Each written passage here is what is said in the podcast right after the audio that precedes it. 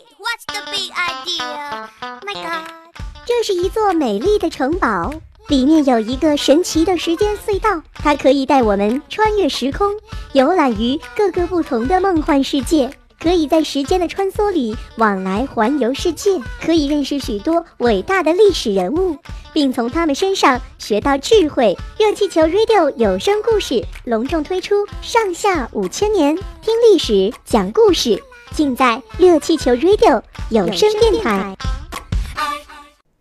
林则徐是福建人，自幼聪明好学，二十岁中举，二十七岁中进士，为官二十多年，忠心耿耿，办事干练，官风清正，铁面无私。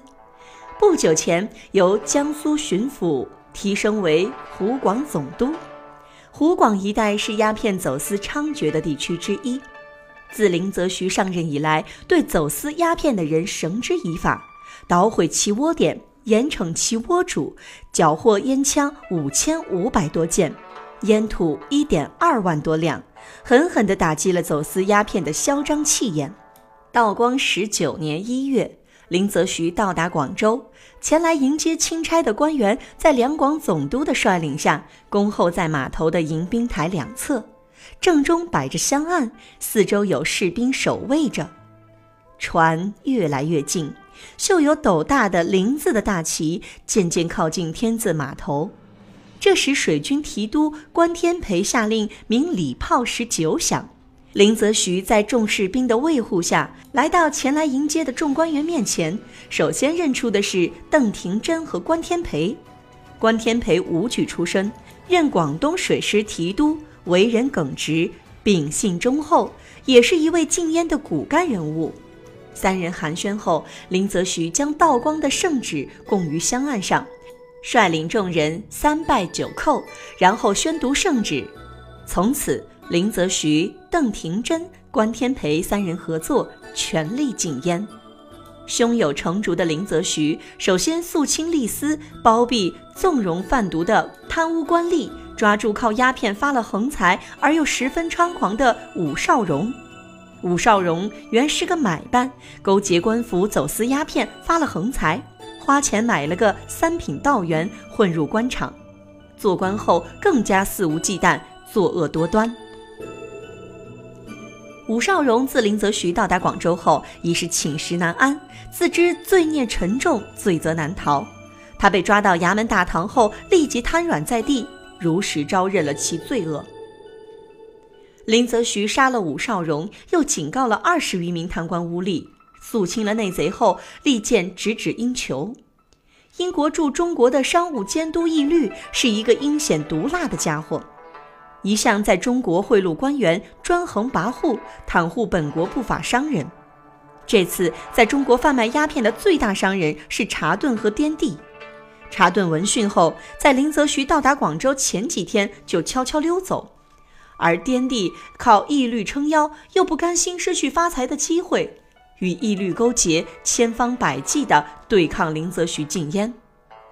他们以少充多，企图蒙混过关。义律让滇地交出一千一百箱鸦片，而滇地实际上才交出了一千零三十七箱，将更多的鸦片隐藏，拒不交出。林则徐派参将李大刚前去洋行警告滇地，并让他转告义律。不交出全部鸦片是过不了关的。义律闻讯，知道此计不成，立即召集全体英商商计对策。什么贿赂、美人计、软炮硬磨、暗杀都是下策，无济于事。最后，义律决定付诸于武力，而这些商人又怕把事情闹大，自家性命难保。义律拒不交出鸦片，激怒了广州人民。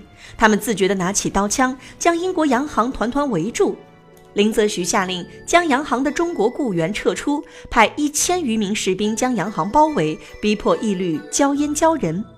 滇地吓得趁黑夜逃出了洋行，准备逃往澳门。然而四面八方都是愤怒的中国人，他最后被人们从水中擒获，装在麻袋里。第二天。